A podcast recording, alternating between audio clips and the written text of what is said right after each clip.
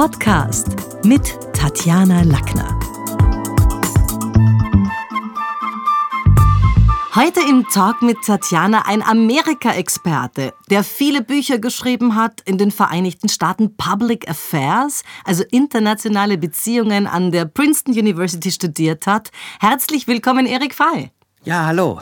Lieber Erik, bitte stell dich doch unseren Podcast-Hörerinnen und Hörern mal kurz vor. Oh, ich bin äh, österreichischer Journalist. Ich bin in Wien geboren, hier aufgewachsen, bin dann aber mit 18 in die USA gegangen, habe dann dort mein Studium gemacht in International Relations und habe dann begonnen als Journalist zu arbeiten, zuerst in Frankfurt für eine fin für Finanzagentur und kam dann schon 1991 nach Wien, äh, wo ich dann begonnen habe, für den Standard zu, zu arbeiten. In der Außenpolitik, in der Wirtschaft, ich war viele Jahre Chef vom Dienst, bin jetzt leitender Redakteur, schreibe über Wirtschaft, über Politik, über eigentlich, was immer mich interessiert und, und, und worüber, ich, worüber ich gerne schreibe. Was sich meine Journalistenseele natürlich fragt, ist, du warst gerade in den besten Jahren in den Vereinigten Staaten. Warum bist du damals zurückgegangen? Weil warum man heute nicht unbedingt hingeht, verstehe ich gut, aber damals, das war ja so wirklich eine gute Zeit. Also ich habe damals 1986 mein, mein Studium mit einem Masters abgeschlossen und habe eigentlich in New York begonnen zu arbeiten für Dow Jones, eine ganz große äh, Medienunternehmen und wäre auch gerne in New York eine Zeit lang geblieben, nur haben die innerhalb von zwei Wochen gesagt, jetzt brauchen sie mich in Frankfurt, weil sie jemanden benötigt haben, der Deutsch spricht. Und so bin ich in kürzester Zeit mit sehr wenig Vorbereitung als wirklich sehr, sehr junger, als sehr, sehr junger, unbeleckter äh, äh, Mann da in, da in diese, in diese, nach Frankfurt gekommen, in ein ganz kleines Büro. Und ich bin dann doch gerne in Europa geblieben. Ich liebe Amerika und mein Teil meiner Familie, mein Bruder lebt dort, ist Amerikaner. Ich äh, habe sehr, sehr viele Freunde. Aber wenn ich die Wahl habe, wo möchte ich leben mit meiner Familie, äh, dann habe ich doch Mitteleuropa, doch würde ich den Vorzug geben. 46 Präsidenten hatte das große Land der unbegrenzten Möglichkeiten schon. Welche waren jetzt rückblickend am prägendsten und wodurch? Ja, also wahrscheinlich ganz, ganz wichtig waren der erste Präsident, George Washington, durch eines, was er gemacht hat. Er hat nach acht Jahren gesagt, ich trete nicht mehr an. Ich gebe die Macht auf. Das war damals eine fast eine Sensation und ein ganz klares Signal, dass Macht nicht persönlich ist, sondern eine Frage des Systems und in dem Fall auch eines demokratischen Systems war. Sein Nachfolger, John Adams, der ein ziemlich unbedeutender Präsident war, hat eine andere Sache gemacht. Er hat die Wahl verloren. Einen bitteren Wahlkampf gegen Thomas Jefferson. Und er hat das akzeptiert und ist gegangen. Äh, das ist insofern wichtig, weil wir jetzt zuletzt einen Präsidenten erlebt haben, der gefunden hat, äh, wenn ich Präsident bin, gehört Amerika und das Weiße Haus mir und nicht oder kaum bereit war, äh, zurückzutreten. Man hat da so das Gefühl, gewinnen ist leicht, verlieren ist für viele ganz schwierig. Also wird ein Präsident letztlich nicht nur daran gemessen, ob er kommt, sondern auch wieder, wann er und zu welchem Zeitpunkt er geht. Ja, also die meisten amerikanischen Präsidenten wurden wiedergewählt und sind dann einfach nach zwei Amtszeiten, wie das heute per Gesetz vorgeschrieben ist, früher war es nicht, einfach gegangen. Also haben nicht unbedingt verloren.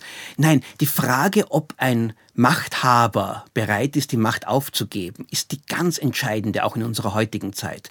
Wenn man wissen möchte, was ist eine Demokratie oder was ist es nicht, dann muss man einfach schauen, sind diese Präsidenten, die gewählten, äh, äh, bereit, Wahlergebnisse zu akzeptieren. Und wir schauen nach Osten und sehen, Wladimir Putin ist es nicht oder Lukaschenko in Belarus ist es auch nicht. Auch ganz in unserer Nachbarschaft, Viktor Orban, scheint es auch nicht zu sein.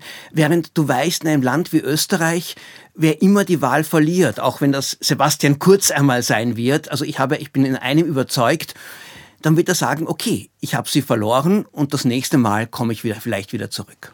Chefredakteur Roger Köppel von der Schweizer Weltwoche, dem du anlässlich dieser eben beiden Trump-Wahlkampfgeschichte schon im TV-Talk gegenüber gesessen bist, der hat mal gesagt, es ist unredlich, den USA heute noch einen strukturellen Rassismus vorzuwerfen. Also letztlich auch mit der Frage, wählt ein mutmaßlich rassistisches Land tatsächlich einen, einen schwarzen Präsidenten mit Barack Obama und das gleich für zwei Amtszeiten? Verurteilt ein strukturell rassistisches Land denn so scharf Polizeiübergriffe oder fördert Black Lives Matters Movements zutage? Wie siehst du das? Ja, also man muss beim Wort struktureller Rassismus immer aufpassen. Damit ist nicht der offene Rassismus gemeint. Nicht der, wo man sagt, Schwarze sind minderwertig und, und gehö gehören weg, sondern ein fast um ein versteckter und auch oft ein unbewusster, aber der von den Menschen, die betroffen sind, absolut sehr bewusst gespürt werden.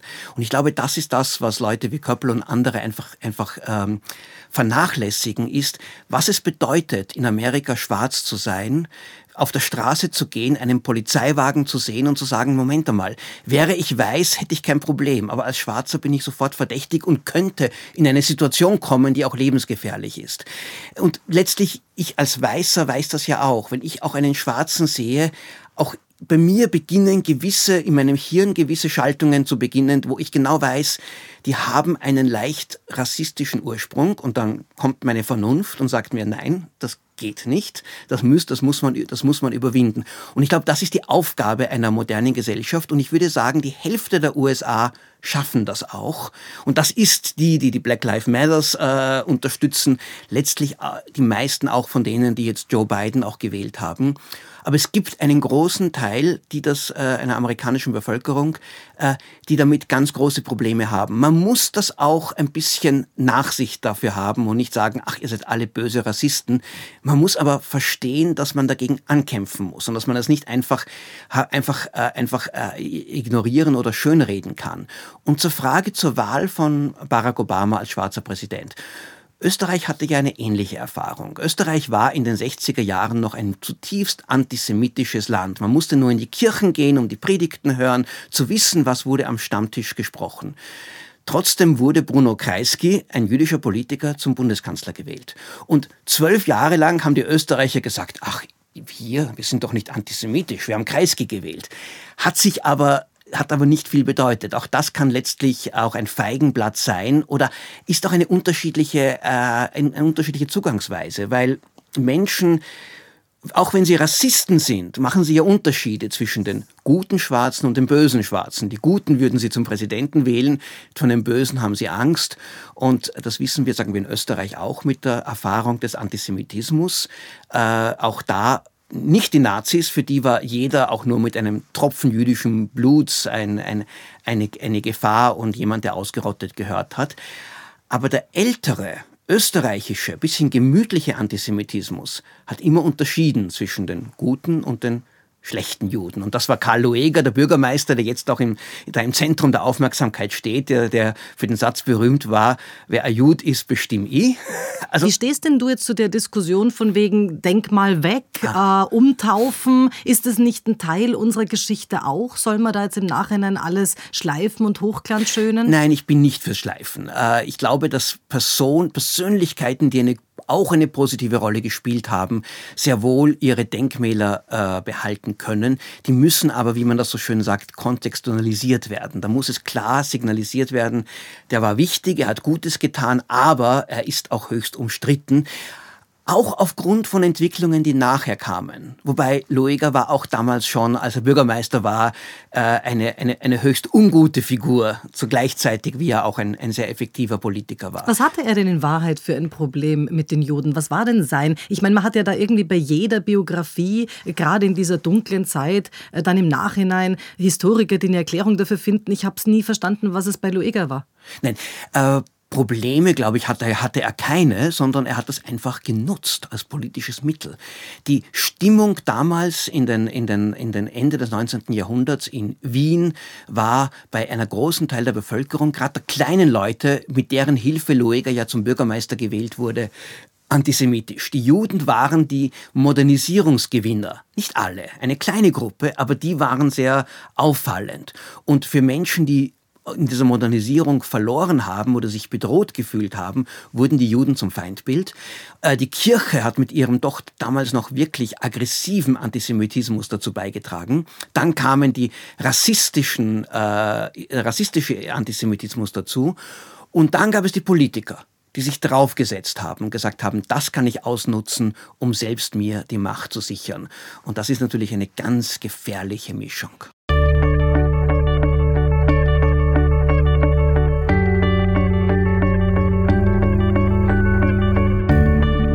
Wenn du dir jetzt diese, diese Black Lives Matters anschaust, ist dann auch die Gefahr von dieser Gegenbewegung, also letztlich siehst du da umgekehrt mittlerweile die Gefahr dieser Tugendtyrannei, dass man dort einfach, obwohl man es nicht bös meint und ganz im Gegenteil gut meint, aber völlig von der Legalisierung her übers Ziel hinausschießt. Ja, ich würde beim Wort Tugendtyrannei würde ich sofort irgendwie innerlich zusammenzucken, weil das so wiederum also ein Begriff ist, der jetzt von einer gewissen Rechten verwendet wird. Ja, der kommt von Goethe, also ich nehme ihn aus Goethe raus. Oh, okay. Die Tugendtyrannei gab es ja beim Werther. Heute aber, aber heute, wenn du ihn heute, wenn er heute auftritt in, sagen wir, amerikanischen Medien, dann ist das eine gezielte Polemik, die eigentlich gegen Menschen auch gerichtet ist, die sehr wohl äh, eine Verbesserung der Gesellschaft anstreben, nämlich genau diese Bekämpfung eines strukturellen Rassismus oder auch eines strukturellen Sexismus, über den auch mhm. du Bescheid Klar. weißt.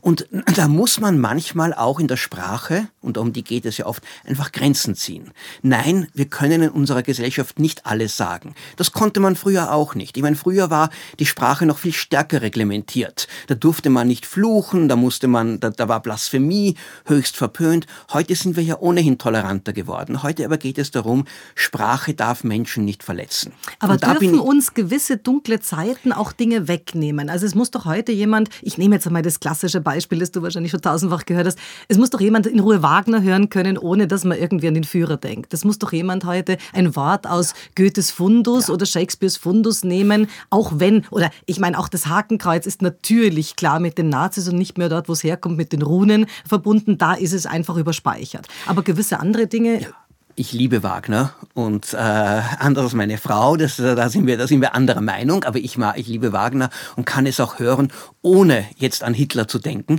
Ich denke sehr wohl an deutschnationale Themen, weil die ja so stark da drinnen sind und frage mich manchmal, was ist das alles für ein Quatsch, was da in diesem Text vorkommt.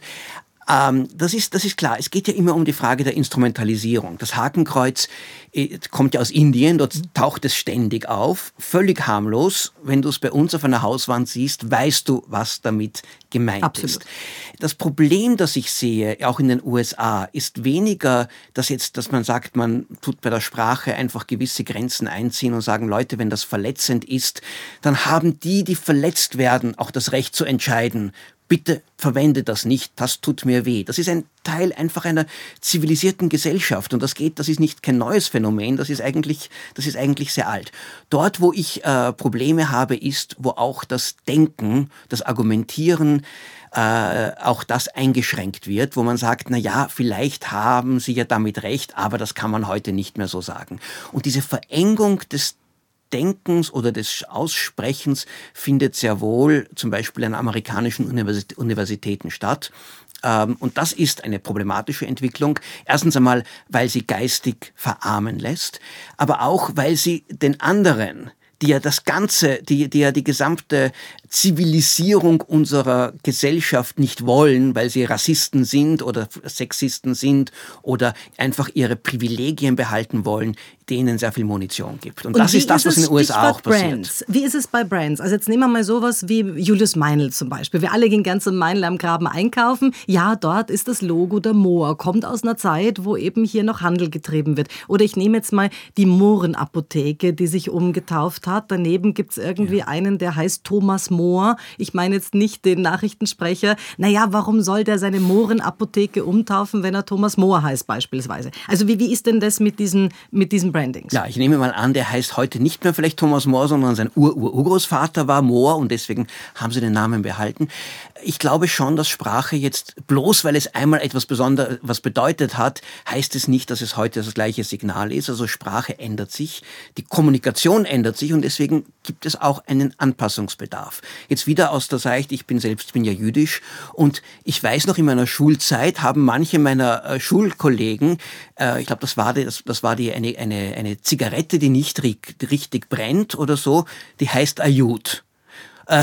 Das heißt so, haben sie mir erklärt. Ich gesagt, seid ihr wahnsinnig? Natürlich, äh, natürlich geht das nicht. Es gibt auch Begriffe, die aus einer Zeit kommen, wo sie früher wahrscheinlich akzeptiert waren, aber wo sich einfach die Regeln geändert haben. Und das dürfen wir nicht vergessen. Der Verzicht darauf ist schmerzlos. Es wäre kein Problem für Julius Meindl sein, er hat ja sein Logo ja ohnehin schon geändert, er könnte es ruhig noch einmal ändern. Der Moor hat nichts, äh, hat keine besondere Bedeutung und auch eine Mohrenapotheke, ja meinetwegen, da habe ich weniger, da hätte ich sogar weniger Problem, vor allem weil der Begriff Moor selbst weniger angreifbar ist, weil er ja auch von den Mauren kommt und eigentlich eine, eine ganz andere Bedeutung hat. Aber wozu eigentlich? Also wozu sich als jetzt als kleiner Apotheker oder als Bierbrauer äh, sich überhaupt dieser Debatte auszusetzen? Bloß weil man sagt, das ist, das ist Tradition.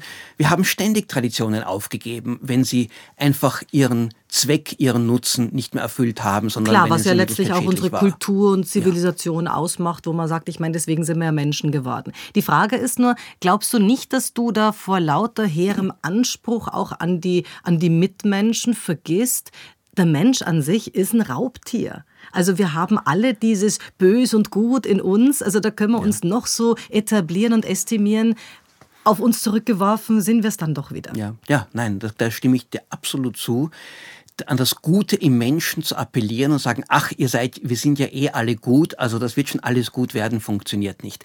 Menschen sind immer beides. Sie sind kurzfristig einfach, ich würde sie gar nicht so sehr als Raubtier bezeichnen, aber einfach an ihrem kurzfristigen Interesse interessiert und gleichzeitig haben sie auch Empathie, haben Altruismus, haben ein Gemeinschaftsgefühl.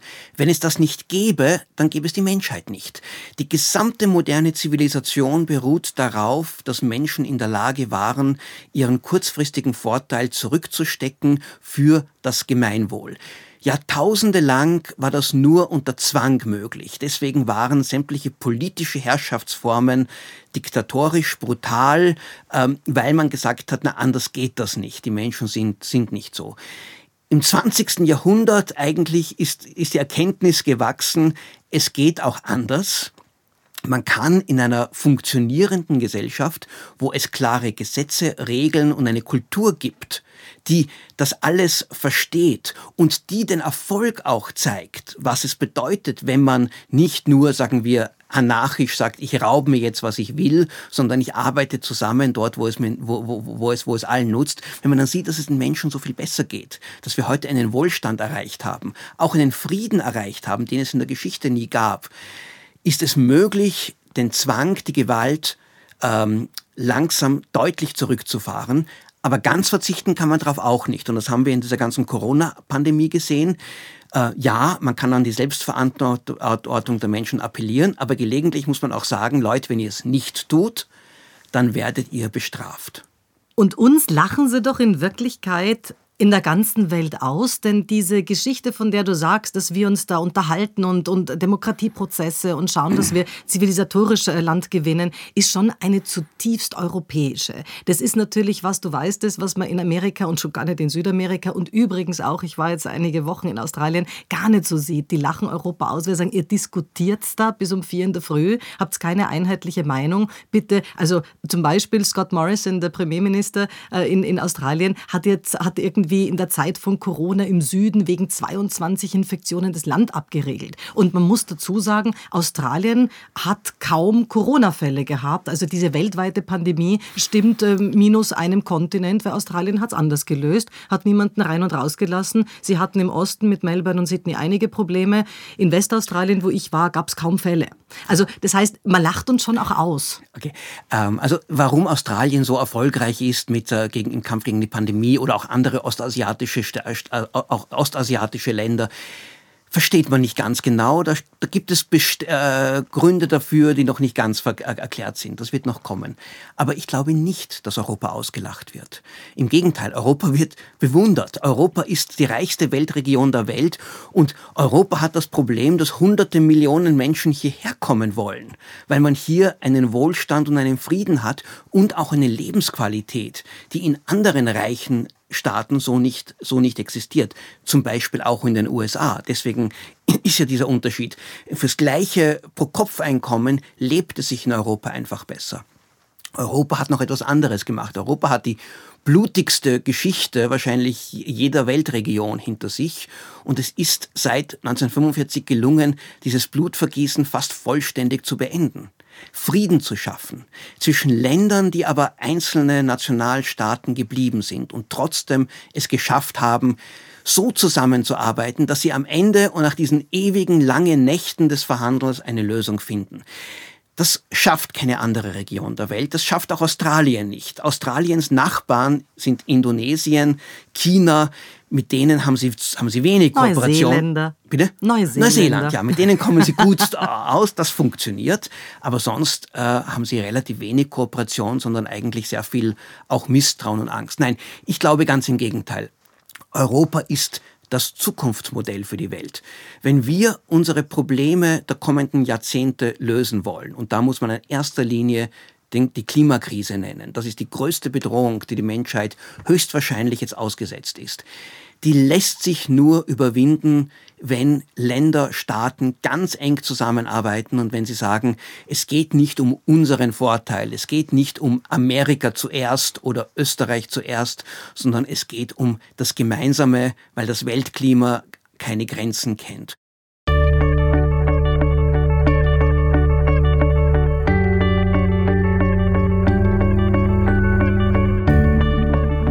Stichwort China nochmal. Es kommt zu einem Ausverkauf durch die Chinesen in Europa. Hier der Hafen von Pyräus, dort irgendwie andere geostrategisch wichtige Ziele. Und es scheint so zu sein, als niemand kann momentan Xi Jinping irgendwas in den Weg stellen. Weder Sanktionen noch Drohungen helfen. Wohin führt uns das? Ja, China ist sicher ein Problem. Warum? Erstens einmal ist jede aufstrebende Großmacht, die sich auch so sieht, als ich bin jetzt die neue Großmacht und möchte jetzt die Welt verändern, äh, schafft immer Instabilität und Unsicherheit. Das weiß man einfach auch aus der Politikwissenschaft. Leider hat China in den ersten Jahren nach der wirtschaftlichen Öffnung war China eigentlich sehr bereit, äh, jetzt politische, nationale Ziele rückanzustellen und hat gesagt, wir wollen eigentlich nur wohlhabender werden, wir wollen uns entwickeln. Unter Xi Jinping ist es dieser Nationalismus zurückgekehrt, dieser Gedanke verbunden mit einem Opfergefühl. Wir wurden jahrzehntelang vom Westen irgendwie geknechtet oder jahrhundertelang, jetzt ist unsere Zeit gekommen. Das ist eindeutig gefährlich. Gleichzeitig aber diese Sache, die wir jetzt in Europa beobachten, dass die Chinesen kommen und sagen wir investieren, das halte ich für völlig unproblematisch. Äh, warum, was machen die Chinesen? Die Chinesen haben aufgrund ihrer Handelspolitik der letzten Jahrzehnte, wo sie massive Handelsüberschüsse angehäuft haben, einfach zu viel Geld. Und dieses Geld wollen sie irgendwo, irgendwo müssen sie es hinstecken. Jetzt haben sie jahrelang amerikanische Staatsanleihen gekauft. Dann haben sie gesagt, na ja, das reicht uns nicht. Da haben sie begonnen, einfach in Afrika zu investieren, in Europa zu investieren, in Lateinamerika. Das ist zwar immer aus ihrer Sicht glauben sie, sie handeln strategisch. Aber was die Strategie hier dahinter sein soll, den Hafen von Piräus zu kaufen, habe ich keine Ahnung.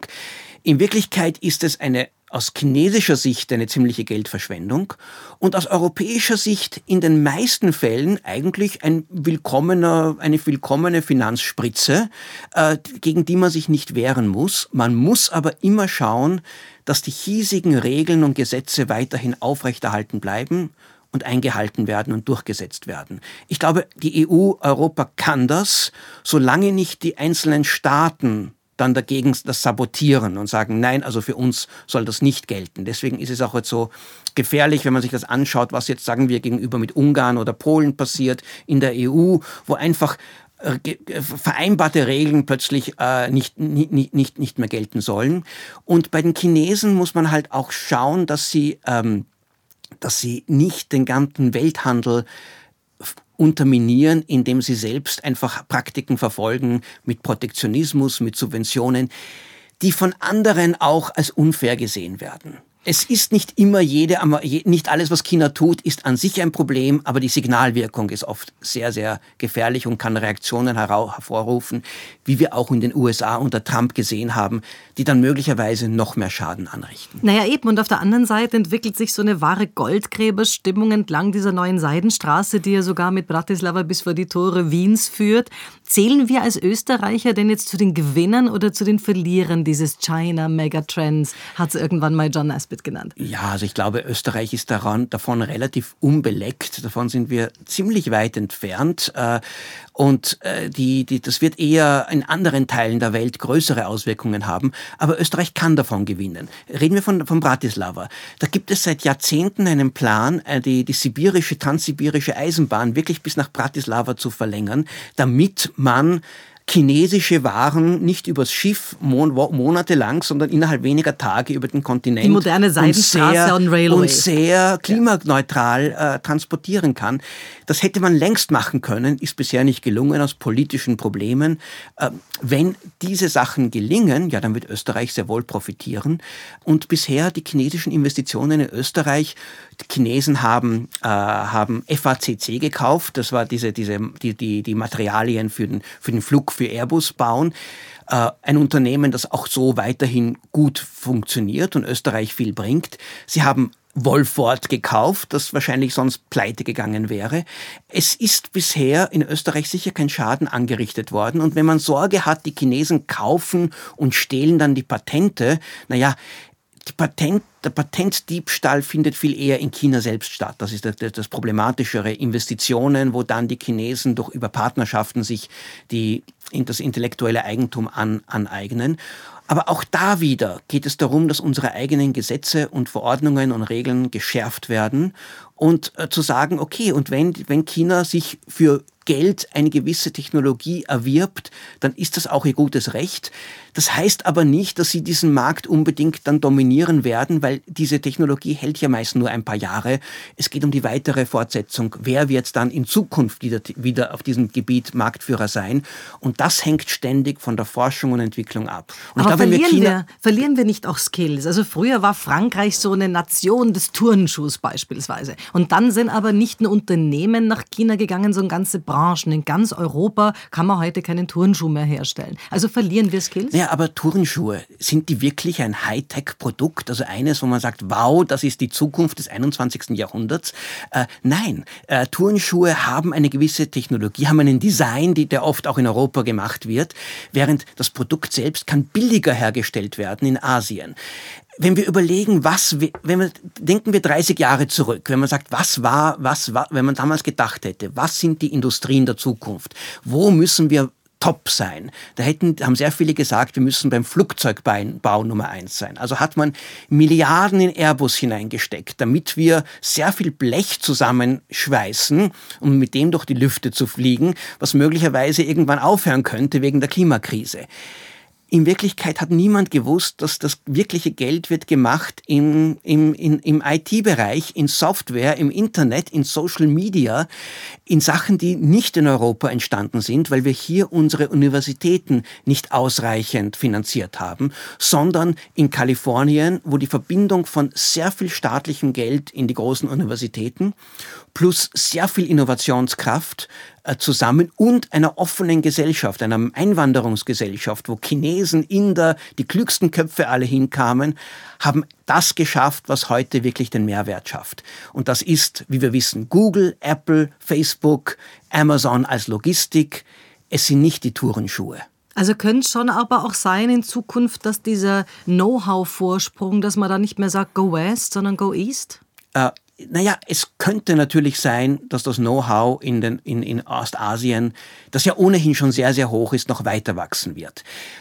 Das Einzige, was man nicht vergessen darf, ist, wenn China wirklich eine Entwicklung macht, wo das, die gesamte chinesische Volkswirtschaft zu einer hochentwickelten äh, Industriegesellschaft wird und einer Wissensgesellschaft wird, dann werden auch die Gehälter, die Löhne, all das auch dramatisch steigen. Das hängt ja immer ganz eng zusammen.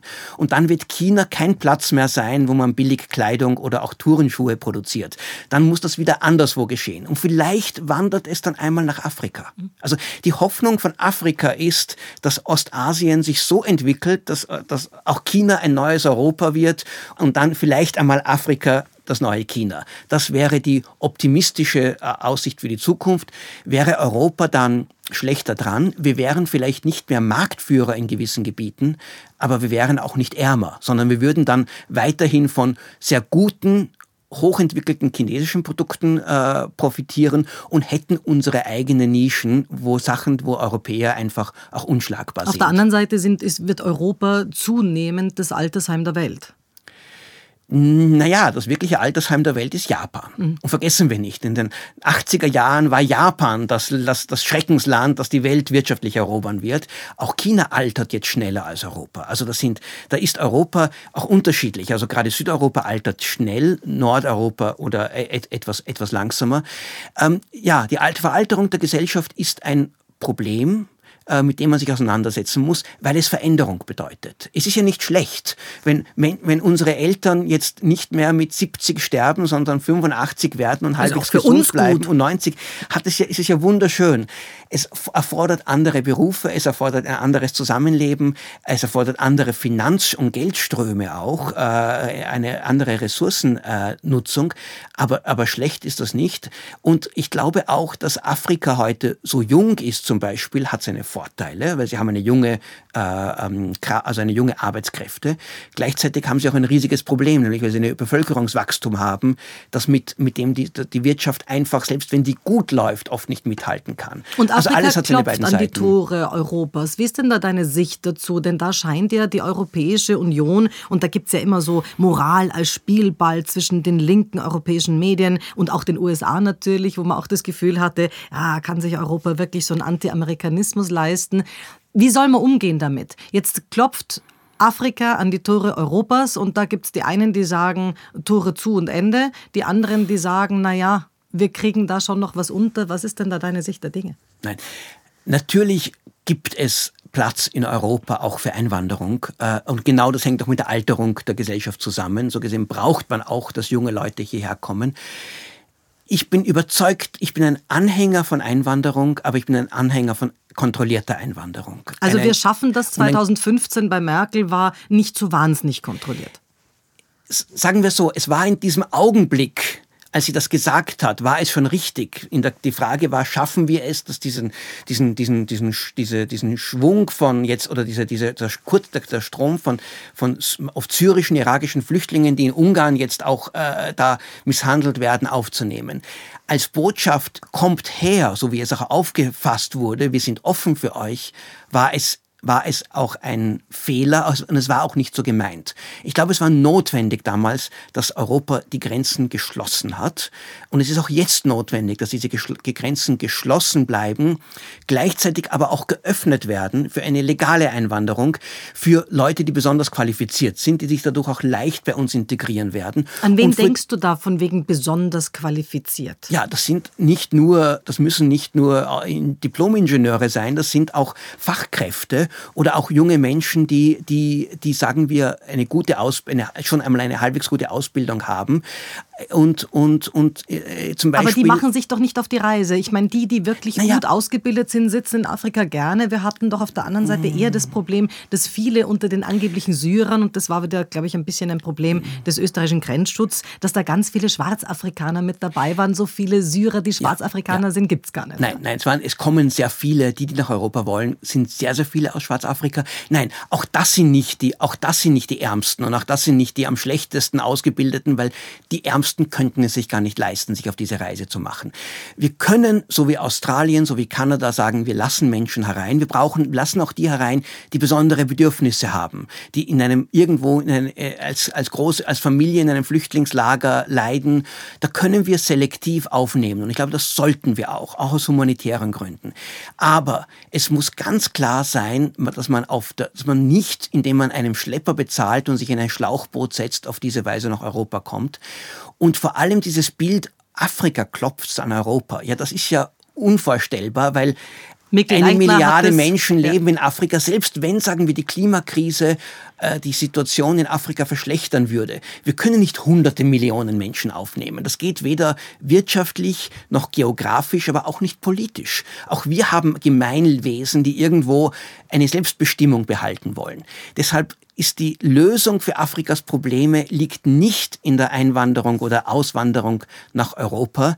Aber Afrika hat andere Möglichkeiten. Die Landwirtschaft ist zum Beispiel dort noch immer höchst, höchst ineffizient. Das heißt, selbst wenn, der, wenn sich der Klimawandel fortschreitet und sich dadurch Probleme in der Landwirtschaft geschaffen werden durch Dürre, durch etwas besseren technologischen äh, Fortschritt lässt sich das gut auffangen und lassen sich die Erträge deutlich erhöhen. Das heißt, Afrika könnte noch mehr Menschen ernähren, nur es sollte nicht mehr so viele mehr Menschen ernähren, weil Menschen wollen ja nicht nur essen, sie wollen ja auch leben, sie wollen ihre Kinder in die Schule schicken, sie wollen auch einen Wohlstand erreichen und dafür ist es notwendig, dass auch in Afrika das Bevölkerungswachstum zurückgeht und dass eine wirtschaftliche Entwicklung einsetzt, die wirklich eine Art von, auch eine, auch eine, eine Industrialisierung und eine, eine Entschaffung einer, einer, einer Dienstleistungsgesellschaft, die einfach, so wie es in China oder auch geschehen ist seit 1979, die einfach Millionen, sogar hunderte Millionen aus der Armut befreien, in einen Mittelschicht hineinführen kann. Aber Kritiker halten dir hier entgegen, wenn du sagst, so wie Australien oder Kanada, Europa hat einfach nicht die gleichen Platzressourcen. Also wenn du selber sagst, irgendwann ist dann, ist dann Schicht im Schacht und Schluss, wo ist denn dieser Break-Even? Das ist ja genau was, glaube ich, was sich, ganz egal, ob man sich jetzt Marseille anschaut zum Beispiel, wo die Bürgermeisterin ganz klar macht, also sie hat es noch unter Kontrolle, langsam nimmer. Ja. Äh, wenn man sich Calais anschaut, also ich meine, Frankreich hat ja da schon durch diese Migrett-Verbundenheit einen Vorgeschmack dessen. Wann ist dann für uns Ende? Die Hälfte Europas leidet gerade unter einer massiven Entvölkerung. Äh, Ostdeutschland, wenn man da durch die Dörfer fährt, die sind leer. Noch schlimmer ist es in Osteuropa, Bulgarien, äh, die baltischen Staaten, auch das Aber dort wollen östliche die ja Pol. Nicht hin. Die wollen, das ist schon richtig, die wollen dort nicht hin. Auch in Westdeutschland und auch in Österreich, so unter Überbevölkerung leben wir nicht. Und es geht nicht um große Zahlen. Es geht ja nicht darum, dass wir Hunderttausende jedes Jahr hier aufnehmen. Aber zu sagen, wir sind ein Land, das im Prinzip offen ist für Einwanderung, das Menschen akzeptiert mit einer anderen Hautfarbe, einer anderen Kultur, auch einer anderen Religion, wenn sie sich in unsere Gesellschaft integrieren und wenn sie da, und integrieren heißt ja nicht assimilieren, sondern ein Teil unserer Gesellschaft zu werden, das behalten, was wertvoll ist, aber gleichzeitig auch ähm, in, in, sich, in, sich in dieses hiesige Gemeinwesen äh, anpassen. Wenn man sich auch anschaut, das heutige Kabinett von Boris Johnson, der sicher nicht der große Anhänger des Multikulturalismus ist, aber in, in, in England ist es völlig normal, wenn du als Kind von Einwanderern dann Bürgermeister von London wirst, wenn du, wenn du, wenn du, wenn du Minister da wirst. Communities, all das. Da Boden In da. Österreich ist ja. die Tatsache, dass Alma Sadic Justizministerin wurde, war von den Linken hochgejubelt. Endlich ist das jetzt einmal so geschehen und wie wir in den sozialen Medien gesehen haben, von einem Teil der Bevölkerung mit einem Hass abgelehnt worden, der auch erschreckend ist. Jetzt haben wir aber gerade mit dem Melting Pot äh, Großbritannien und London speziell ein äh, Land, das da wandern viele ein. Das war ein ganz großes Einwanderungsland, aber es ist aus der EU ausgewandert. Wie ist denn das? Jetzt verlieren wir durch den Brexit da natürlich ein Land, wo du sagst, da laufen schon manche Dinge bereits ganz gut. Ähm, dass in Großbritannien einiges gut gelauf, läuft, wissen wir. Es ist ein, zum Teil ein fantastisches Land und zum Teil hat es ganz schlimme Verschattenseiten. Der Abbau des Sozialsystems, die Deindustrialisierung, die nicht abgefedert wurde, hat dort eine auch eine Armut oder eine Verzweiflung geschaffen, äh, eher eine psychische Armut, die zu, die auch zum Brexit geführt hat. Äh, ich glaube, dass die EU viel verliert durch den Brexit, weil ich glaube, Großbritannien war ein wertvolles Mitglied, aber es war immer ein sehr schwieriges Mitglied. Und es war auch diese stärkere nationale äh, Gefühl, wir sind anders, wir sind was eigenes, hat immer wieder die Briten dazu geführt, dass sie eigentlich wichtige Schritte der Integration verhindert oder verlangsamt haben. Wir sind die Briten, wir sind anders. Nein, es gibt nicht das britische Volk, das irgendwie selbst ist. Wir sind, jeder heute in der heutigen Zeit ist vernetzt, ist verbunden, äh, ist uneinheitlich. Und meine Erwartung ist, die Briten sind aus der EU ausgetreten werden aber Europa nicht verlassen, weder wirtschaftlich noch kulturell, noch auch im Tourismus, noch in den persönlichen Beziehungen. Und meine Erwartung ist, dass die nächsten Jahre und vielleicht sogar Jahrzehnte wieder eine Annäherung von Großbritannien zu Europa sein wird. Möglicherweise nur von England, weil Schottland und äh, Nordirland dann vielleicht eigene Wege gehen werden. Und dass man halt vielleicht einmal möglicherweise, dass sie auch wieder mal beitreten, weil sie sagen, ja, wir brauchen es, weil wir die Probleme des 21. Jahrhunderts nicht alleine lösen können. Man kann auch immer dabei bleiben, ohne jetzt im Club zu, zu sein. Man muss aber, um die gleichen Bedingungen zu haben, muss man entweder dazugehören oder, oder auch bezahlen.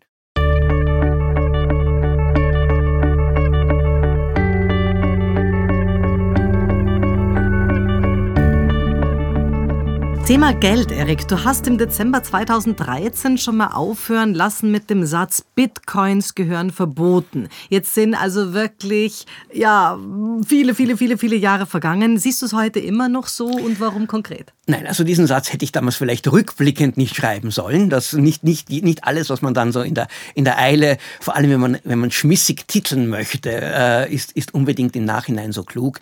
Bitcoin haben sich als viel weniger problematisch erwiesen, als ich es damals auch gesehen habe äh, weil sie äh, letztlich doch eine Nische geblieben sind. Ähm, sie sind einerseits, hat Bitcoin eine fantastische Technologie und diese Technologie, die gehört auch, die wurde auch immer wieder jetzt auch diese Blockchains, mhm. die wurde auch zum Teil kopiert und die wird auch sich weiter, die wird auch weiter verwendet werden. Jetzt sind die Notenbanken, auch die EZB überlegt sich jetzt eine digitale Währung zu, zu machen, um Transaktionen, Überweisungen schneller zu machen. Aber es sind zwei Sachen. Bitcoin hat gerade jetzt wieder einen neuen Höchststand erreicht. Leute sind begeistert. Wow. Entschuldigung, das ist ein Unsinn. Ja. Ein Höchststand bedeutet nur, dass, diese, dass, dieses, dass dieses Wert, dieser Wertträger höchst volatil ist und auch wiederum dramatisch fallen kann. Also Geld in Bitcoin anzulegen ist sehr, sehr, sehr riskant. Es kann gut gehen oder auch nicht. Was mich am Bitcoin weiterhin stört, ist, dass die Leute, die dafür kämpfen, die sich einsetzen, haben eine Ideologie. Und diese Ideologie ist zu sagen, ich traue den Zentralbanken nicht, ich traue den Regierungen nicht, ich möchte mein Geld Geld oder mein Leben unabhängig von staatlichen Autoritäten sichern. Es ist dieser libertäre Gedanke dahinter. Und dieser Gedanke ist einfach nicht zielführend weil wir brauchen starke Staaten, die Regeln aufstellen. Wir brauchen, um eine Währung das Vertrauen zu schaffen, kann man nicht über, das über Blockchains mhm. machen, weil solange Bitcoin eine Nische ist, funktioniert es. Aber wenn die ganze Weltwirtschaft auf Bitcoin Absolut. laufen würde, wären sämtliche, die, die, Computersysteme wären, wären völlig überlastet. Das ist einfach nicht möglich. Ja, und was mich aktuell auch und ein bisschen gruselt, ist ja, dass selbst diese Blockchains schon wieder dabei sind, in chinesische Hand zu wandern. Ja, Zumindest, also. dass die Chinesen Wege suchen, ja. um, da, um da die Unterwanderung ihrer eigenen Autorität, was ja eine positive Seite von Bitcoin oder Kryptowährungen gewesen wären, äh, das, das in den Griff zu bekommen. Das schaffen die Chinesen immer wieder. Das haben sie auch beim Internet nicht geschaffen. Und das heißt, die, die Ideologie dahinter lehne ich ab. Ich glaube, wir brauchen starke Staaten, wir brauchen funktionierende Regeln und, äh, und wir müssen stattdessen sicher gehen, dass Notenbanken äh, richtig handeln. Ich glaube auch, dass sie in den letzten Jahren mit ihrer lockeren Geldpolitik auch richtig gehandelt haben, mhm. auch wenn das eine höchst umstrittene Geschichte ist. Äh, aber sie haben das nicht verantwortungslos und nicht leichtfertig gemacht. Und dann zu sagen, na ja, ich weiß, die führen uns alle in die Hyperinflation, mein Geld wird nichts wert sein, ich gehe in Bitcoin, das können sich einige wenige leisten, aber das, das kann nicht ein Prinzip in der Gesellschaft werden. Ich bin ein großer Anhänger des Kantschen äh, kategorischen Imperativs, woran immer man glaubt, muss auch für alle gelten ja. können. Ja. Thema politische Gefahren. Wer ist denn aktuell oder wer sind aktuell die gefährlichsten Machthaber, Erik, deiner Ansicht? Ah, das ist eine schwierige Frage. Die Frage ist, für wen gefährlich? Wenn man sagt, wer ist für seine eigenen Leute am gefährlichsten, da gibt es ganz, ganz schlimme Fälle von Assad in Syrien und in, und, und in, und in Afrika verschiedene. Aber die Frage ist vielleicht auch eine andere, wer ist für die Welt gefährlich, für die Weltordnung? Wer kann uns am meisten äh, der Zukunft schaden? Und da glaube ich, dass da ist die entscheidende Frage, was, was die Welt braucht, ist eine Kooperation, ist eine Weltordnung, ist eine Zusammenarbeit von Staaten. Und da ist die Europäische Union das große Vorbild, das Modell. Und für mich ist es schon sehr, wer immer jetzt die EU bekämpft und schwächen möchte, ist für mich am gefährlichsten. Donald Trump war das. Zum Glück hat er verloren und ist damit, diese Gefahr ist gebannt. Ähm, China zum Beispiel, Xi Jinping, glaube ich, ist zwar ein Nationalist, aber gleichzeitig möchte er auch eine Führungsfunktion, Rolle haben in der Welt. Und das bedeutet, ich möchte zwar nicht in einer von China geführten Welt leben, aber er sieht über den, über den Tellerrand seines Landes hinaus und sagt, es geht auch nicht nur um China, es geht auch um anderes. Und das zeigt sich auch in der chinesischen Politik. Deswegen halte ich ihn für in der Hinsicht vielleicht für global gesehen weniger gefährlich als andere. Da macht mir jemand wie Wladimir Putin mehr Sorgen, der wirklich sich durch Europa, nämlich durch die EU, persönlich in seiner Macht äh, bedrängt, gefährdet fühlt. Ja, das hast du 2014 schon mal gesagt. Du hast gesagt, der Westen muss Putin ja. stoppen. Äh, das war deine Überzeugung. Wie beziehungsweise wodurch gefährdet uns Putin tatsächlich?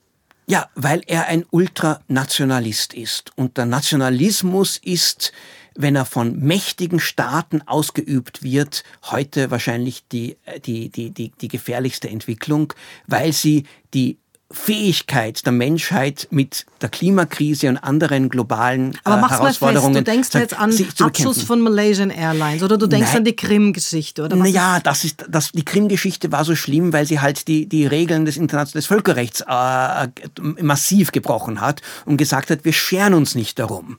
Äh, was, also das ist, das war diese, Aber das war doch eine, also ursprünglich war eine Geschenksgeschichte. Also wie ist denn das jetzt? Ja, ist das jetzt so wie geschenktes geschenkt und wiederholen ist gestohlen oder wie, wie ist das? Äh, ja, aber gleichzeitig diese, dieses Geschenk der Krim an die, an die Ukraine wurde in einem Vertrag nach dem Zerbrechen der Sowjetunion bekräftigt und bestätigt. Also das, das heißt, das war einfach, das, es gibt das Prinzip Pacta sunt servanda und das wurde hier von Putin äh, auf einer doch sehr, sehr, sehr radikalen Weise gebrochen. Wobei dann diese Invasion in der Ostukraine noch viel schlimmer war, weil die Krim konnte man zumindest sagen, die Leute dort wollten das eh. In der Ostukraine war das eine, eine, eine furchtbare, ein, ein, auch leider ein Dauerkrieg, der darauf abgezielt hat, die Ukraine davon abzuhalten, sich an Europa anzunähern. Und ich glaube, für, den, für diese ganzen Länder zwischen uns hier in Wien und praktisch schon Moskau oder wie immer die Reste, die Grenze von Russland, die Frage ist, wo gehören wir hin? Gehören wir zu Russland hin oder zu Europa hin, ist die ganz entscheidende. Äh, interessanterweise am Sonntag war eine Präsidentenwahl in diesem kleinen Land Moldau. Mhm. Und da hat eine, eine Frau gewonnen, die sagt, wir wollen zu Europa gehören. Mhm. Und dieses Europa ist ja nicht nur ein Platz des Wohlstandes, sondern auch ein Platz der Regeln, ein Platz des Rechtsstaates eine, ein, ein Modell, mit dem die Welt, glaube ich, in Zukunft funktionieren kann. Und Putin setzt seit Jahren alles dahinter, um Europa zu schwächen und zu, zu, zu, zu verhindern und, zu, und, zu, und, und zu, sogar zu zerstören. Nur, das ist die Gefahr von außen. Mir macht die Gefahr von innen zum Teil noch mehr Sorgen. Und jemand wie Viktor Orban, der mit seinem wirklichen äh, Billignationalismus, da dem ungarischen, dieses, oh, eine Beleidigung des Ungartums, was er ständig da, da von sich her redet, nicht nur eigentlich eine Figur ist, die man nicht wirklich ernst nehmen kann, wenn sie nicht leider in Ungarn so populär und so, und so mächtig wäre, sondern der auch systematisch versucht, eigentlich Europa von innen in seinen Grundprinzipien auszuhöhlen und, und zu schwächen. Und äh, das leider sehr geschickt auch macht. Also die, die, wenn man sich Donald Trump angeschaut hat, er ist in seiner Inkompetenz gescheitert, während Or Orban nicht nur gefährlich, sondern auch sehr klug ist. Ja, und manchmal liegen diese Welten auch Ost-West so weit auseinander und dann auch in der Geschichte so weit zurück und trotzdem geografisch, wenn man sich überlegt, an der engsten Stelle liegt Amerika von Russland vier Kilometer entfernt. Also es ist ja irgendwie schon komisch auch. Ne? Ja, das ist, liegt halt daran, dass die Erde rund ist. das ist wahr, das ist wahr. Äh, aber das ist nicht, die sind vier Kilometer entfernt, aber wirklich an einem Platz, wo halt sehr wenig wo los wenig ist. los ist, genau. Also das heißt nicht, dass sie nah beieinander sind und ich glaube gerade dieses Ostsibirien ist schon eine eigene Welt und es kann auch gut sein, da steppt jetzt nur der Bär. Es kann sein, dass Ostsibirien wirklich in den, in den nächsten Jahrzehnten noch viel stärker in einen chinesischen oder ostasiatischen ähm, Einfluss hineinkommt. Stichwort Journalismus. Ja. Wir unterrichten beide an einigen Unis. Was braucht es denn, um ein guter Journalist, eine gute Journalistin zu werden? Eine gute Deutschnote, Maturazeugnis, politisches Interesse? Was erzählst du deinen Studierenden? Also, ich glaube, die Deutschnote ist ziemlich egal. Ich habe viele Kollegen, die können nicht richtig rechtschreiben. Äh, und das gibt es zum Glück äh, Computersysteme, die das richten. Äh, es gibt erstens eine ganz große Neugier ich, man muss einfach es wissen wollen und man muss nicht aufhören zu fragen, sondern sich nicht zufrieden geben, sagen, Moment, das habe ich noch nicht ganz verstanden, erklären, erklären wir es noch einmal. Das ist ganz entscheidend. Und das Zweite ist den Wunsch zu kommunizieren. Und kommunizieren heißt eigentlich, Geschichten erzählen zu wollen. Äh, und das, äh, wenn man das möchte, und man sagt, ich möchte alles erfahren, und da ist Politik sicher ein spannendes Gebiet, aber es kann auch Kultur sein, es kann Chronik sein, es kann Wissenschaft sein, auch Lifestyle. Und ich möchte das so erzählen, dass es interessiert und dass Menschen das, das packend zuhören, dann glaube ich, wird man ein guter Journalist. Ähm, persönlich gibt es einen, einen, als für junge Journalisten habe ich immer einen Leitsatz, den ich, der von Richard Strauss stammt und der äh, auf, auf Musiker ge gemünzt war und sagt, wer ein richtiger Musiker sein will, der muss auch eine Speisekarte komponieren können. Und das gilt auch für Journalisten, zu sagen, ach, ich gehe in den Journalismus, weil ich möchte über Politik schreiben oder ich möchte Theaterrezensionen schreiben. Das ist es nicht. Man das muss bereit cool. sein, man muss sagen, alles, alles, was geschieht, ist von Interesse und lässt sich, wenn es lässt sich so erzählen, dass es auch Leute interessiert, die möglicherweise mit diesem Thema bisher noch nie in Berührung kamen. Und das, glaube ich, ist das Zeichen eines guten Journalismus. Das ist das, was ich in der Schule des Sprechens Absolventen in einer anderen äh, Riege sagt, nämlich, wenn ihr sprecht, muss selbst eine Seite im Telefonbuch, die es ja kaum mehr gibt, also genauso spannend sein wie. Du hast zur Schule des Sprechens auch einen persönlichen Bezug. Wie wichtig sind gute Sprache und stimmliche Fitness für die vielen, vielen Auftritte, die du hast? Ja, also ich glaube, das ist ganz entscheidend. Äh, ich habe als äh, Jugendlicher einmal ein, ein Sprachtraining gemacht bei einem sehr, sehr guten oder eine Sprachausbildung bei einem sehr guten Professor. Das hing damit zusammen, dass ich Asthma hatte als Kind und meine Eltern gesagt haben, ich glaube, ich werde einmal in Zukunft sprechen wollen. Er soll das richtig lernen. Was ich genau gelernt habe, weiß ich nicht. Aber ich hatte dann eine erste Erfahrung mit, mit der Schule des Sprechens im Standard. Das ist schon mehr als 20 Jahre her, wo ich für eine, weil wir damals ein bisschen begonnen haben, Fernsehen zu machen zum ersten Mal, wo ich damals so eine, eine, einen Sprechtest mit euch gemacht mhm. habe. Mhm. Und ich gedacht habe, ich rede jetzt einmal so, wie ich rede. Und das ist sicher furchtbar, weil ich ja keine Ausbildung habe. Und der junge Mann Mann hat mir dann gesagt, das war großartig. Na bitte. Warum? Es war großartig, weil ich authentisch klang. Was ist, wenn jemand von dir einen Beitrag sich wünschen würde, zum Beispiel auch im Standard, in dem ich auch immer wieder mal Kolumnen schreibe über, über Politiker und so weiter, mit dem Titel Die gefährlichste Idee der Welt? Was wäre das deiner Ansicht nach? Was wäre die gefährlichste Idee der Welt? Äh, die gefährlichste Idee der Welt, glaube ich, zu sagen, ich kenne die Wahrheit sie ist, mein, mein Glaube an sie ist unerschütterlich und wer immer daran nicht glaubt, ist entweder ein, ist entweder, äh, ist ein Verräter, ein Verbrecher und gehört irgendwie ausgeschaltet, weil wir müssen dieser Wahrheit zum Sieg verhelfen. Äh, und das war genau, das war dieser Fanatismus an, von, von Menschen, die von irgendeiner Idee so komplett überzeugt sind. Den's links und rechts gibt. Links und rechts und die nicht links und rechts schauen, die sich nicht durch irgendwelche Argumente oder auch durch Evidenz erschüttern lassen und sagen, die Wahrheit ist wichtiger als Menschenleben oder andere Interessen von anderen oder auch die, die, die, die Zukunft unserer Gesellschaft.